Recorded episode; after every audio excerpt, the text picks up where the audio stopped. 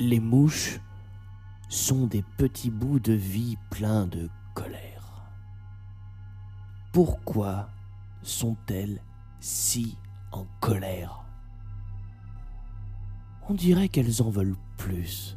On dirait presque qu'elles sont en colère d'être des mouches. Ce n'est pas ma faute. Je suis assis dans la chambre avec elles. Et elles me reprochent leur souffrance comme si c'était des morceaux d'âme détachés de quelque part. J'essaie de lire un journal, mais elles ne me laissent pas exister. L'une semble décrire des demi-cercles en haut du mur en émettant un son lamentable au-dessus de ma tête.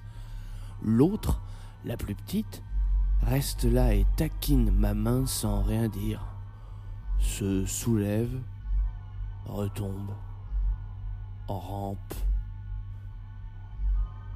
Quel Dieu a lâché sur moi ces créatures perdues? Certains souffrent des dictats d'un empire, d'un amour tragique. Moi, je souffre d'insectes. Je chasse la petite, ce qui paraît seulement ranimer sa volonté de me défier. Elle tourne plus vite, plus près, fait même un bruit de mouche.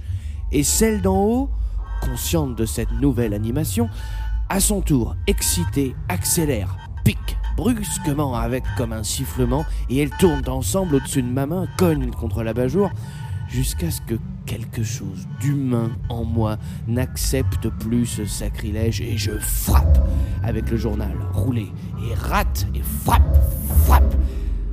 Elles rompent leur harmonie. Le message entre elles ne passe plus. Et j'ai la grosse, d'abord, qui est sur le dos et agite les pattes comme une putain en colère, et j'abats de nouveau mon journal matraque. Et ce n'est plus que de la bouillie d'horreur de mouche.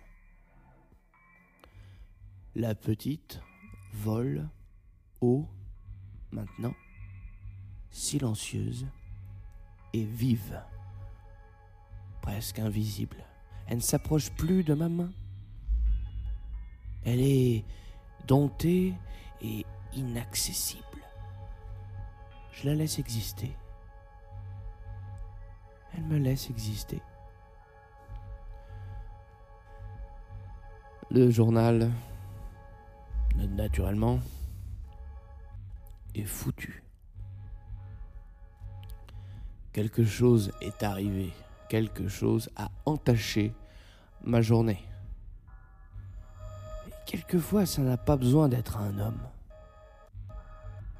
ou une femme.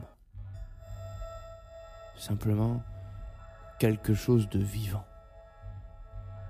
Je reste assis et j'observe la petite.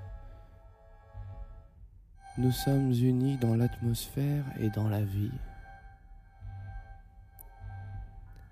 Il est tard